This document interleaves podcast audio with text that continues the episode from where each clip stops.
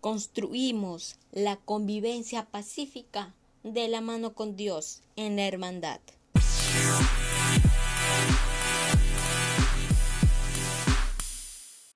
Muy buenos días, profesora Adriana Juárez, compañeros y a todo público presente. Hoy voy a hablar de un tema muy importante, la cual es la convivencia pacífica en hermandad. Esta convivencia debe existir siempre, ya que así es como Dios manda, ya que somos sus hijos, es decir, hermanas y hermanos somos.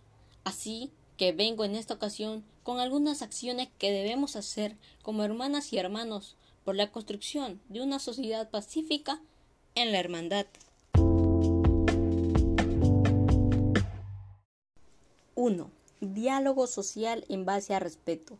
La capacidad de respetar el punto de vista del otro o otra, aceptando la posibilidad de que se encierre algunas convicciones o intereses legítimos. Cuando una persona o un grupo es coherente con lo que piensa, adhiere firmemente a valores y convicciones y desarrolla un pensamiento que de un modo u otro beneficiará a la sociedad.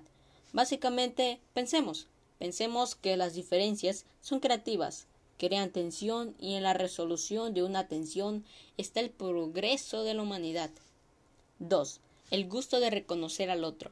El hábito de reconocer al otro, el derecho de ser el mismo y de ser diferente. A partir de ese reconocimiento, hecho cultura, se vuelve posible la gestación de un pacto social, que también debe ser un pacto cultural, que respete y asuma las diversas visiones, culturas o estilos de vida que coexisten en la sociedad. 3. Una nueva sociedad basada en el servicio a los demás. Como enseñaron los obispos de Sudáfrica, una sociedad debe, debe estar basada en compartir con otros lo que uno posee más que en el deseo de dominar.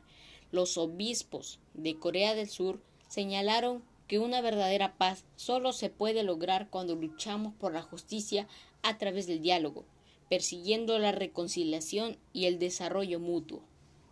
4. El esfuerzo duro por superar lo que nos divide sin perder la identidad de cada uno. En todos debe existir el sentimiento de pertenencia. Debemos apoyarnos, ser como una familia y no excluir a los demás. Integrarlos al trabajo, al trabajo para conseguir una sociedad pacífica como una familia. Sintámonos bien con los demás, y eso es nuestra visión, enviada por Dios. 5. Y por último, el saber perdonar.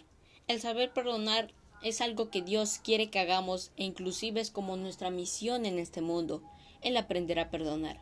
E inclusive en su palabra, en Mateo capítulo 6 del versículo 14 al 15, menciona, porque si ustedes perdonan a los hombres sus ofensas, también el Padre Celestial les perdonará a ustedes. Pero si ustedes no perdonan a los demás, tampoco el Padre les perdonará a ustedes. Además, trae múltiples beneficios como aceptación serena a ti mismo o misma, dispones el corazón a la vivencia de la caridad, la paz interior, que sería también la paz con Dios, felicidad y experiencia del amor misericordioso de Dios. Las claves para lograr el perdón son cinco, como primero iniciar con un examen de conciencia, después recurrir a alguien que te dé un consejo, es decir, validar el acto.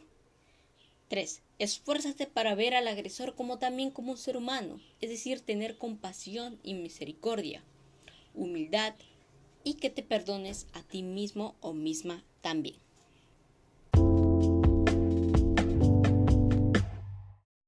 Bien, en conclusión, existen diversas maneras de lograr una convivencia pacífica y en todas siempre debemos empezar en nuestro entorno.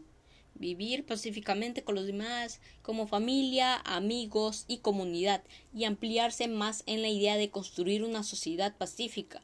Y no, no olvidemos vivir pacíficamente con nosotros mismos, con nuestro cuerpo y mente que a la vez estaríamos en relación pacífica con Dios. Y hagámonos esta pregunta. ¿Amamos nuestra sociedad o sigue siendo algo lejano? ¿Algo anónimo? ¿Qué nos involucra? ¿No nos mete? ¿No nos compromete? Muchas gracias por leer este podcast.